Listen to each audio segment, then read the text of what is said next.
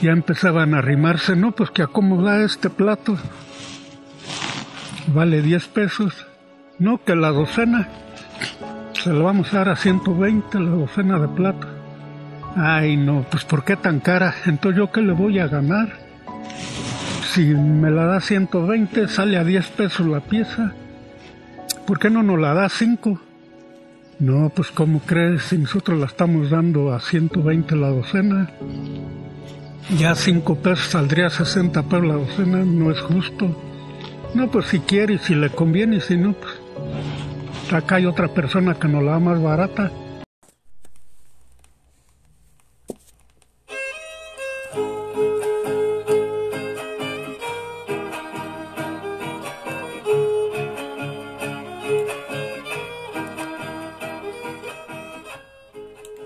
Cuando sales de paseo y te pasa por la mente obsequiar una pequeña artesanía del pueblo o la región que visitas y observas a una persona vendiendo artesanías, te pasa por la cabeza cuál es el plazo en que ese artesano realiza su producto o cuántas piezas debe vender para proporcionar una vida digna a su familia.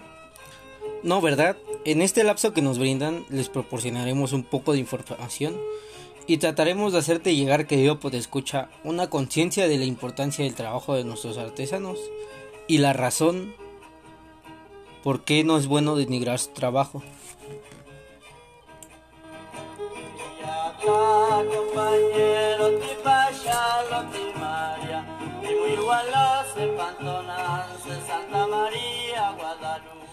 ¿Qué piensan los artesanos?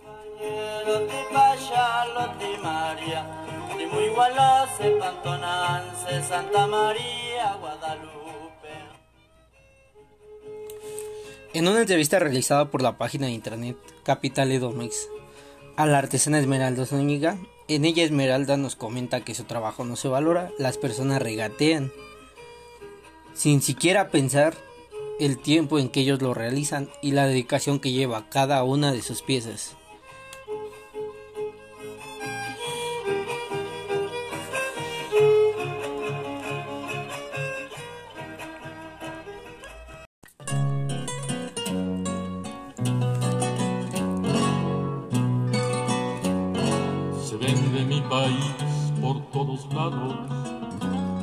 La tripa, el corazón y sus costados.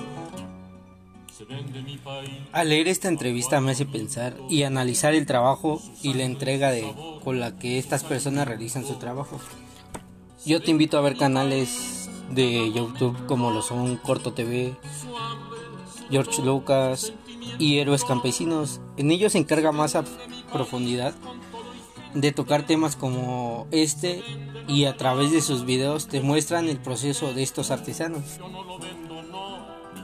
Otra gran cuestión es que expresa la artesana Esmeralda en esta entrevista es el por qué cuando compran en una tienda extranjera no piden descuento o no regatean el trabajo de los extranjeros.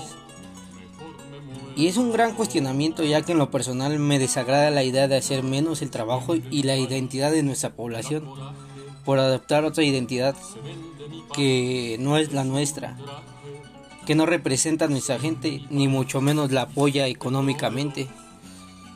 Los santos obispos con sus óleos se vende mi país por todas partes, se vende antropología y bellas artes. Eh, yo siempre le comento a las personas que me dicen, les digo, si van a una boutique, ahí nada más por el hecho de que esté atrás de un vidrio la ropa, que es igual que la de que nosotros trabajamos, ya la pagan a mayor precio y ahí no le regatean, ahí agarran y la pagan, pues y no sé por qué a nosotros siempre tenemos este eso de que siempre nos están regateando. Yo quisiera invitar a todos que tanto el barro como otros artesanías están hechas a mano entonces muchas veces nosotros pidemos algo que vale la pieza, el trabajo que tiene la pieza, porque no vamos a pedir tampoco lo que no.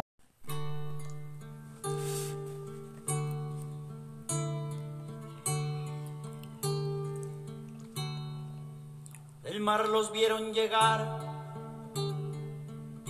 mis hermanos emplumados eran los hombres Datos del INEGI. La profecía esperada se oyó la voz del monarca En la encuesta nacional del consumo cultural de México que realizó el INEGI arroja que casi 12 millones de personas ejercen el comercio de las artesanías en casi todo tipo de material, como lo son la cerámica, la madera y la escultura de piedra, por mencionar algunos. Este pequeño dato es otra razón por la cual se debe remunerar lo justo al artesano y reforzar el consumo local, siempre teniendo en cuenta las manos y el esfuerzo de nuestra gente. Al meterse a fondo son demasiadas las cuestiones que se deben de aclarar, ya que datos como lo son este y otros tantos nos brinda la conciencia. Yo lo invito a usted, querido escucha a observar y escuchar entrevistas de los canales que anteriormente le mencioné sobre este tema, cada uno a su manera, pero todos con un objetivo en común.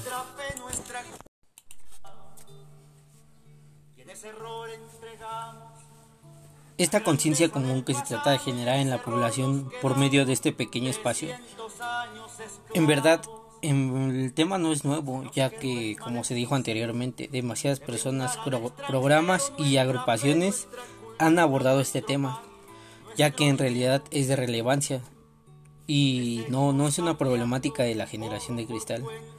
Es una práctica que se debe erradicar, primeramente por la razón que dañas a un tercero, el cual realiza cualquier artesanía que lleva un gran proceso para obtener material necesario y llegar a este producto final.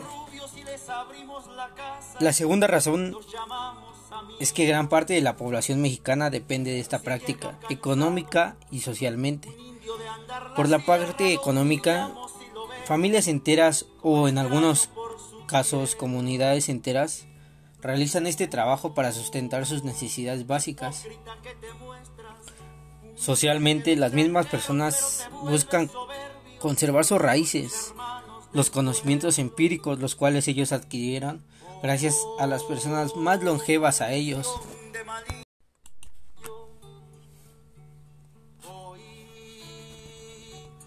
Pleno siglo nos siguen llegando rubios y les abrimos la casa. Para terminar, pero si llega cansado.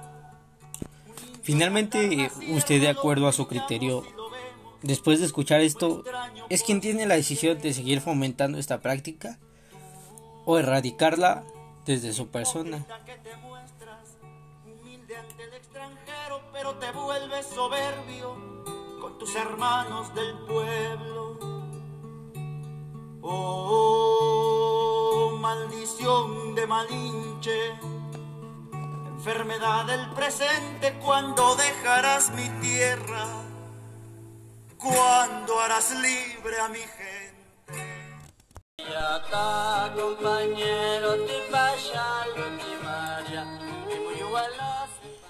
Créditos.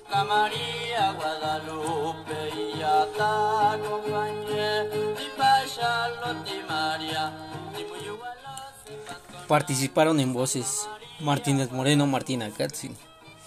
En la operación técnica, Martínez Moreno. En la conducción, Martina Katzin. Producción e investigación, Martínez Moreno, Martina Katzin.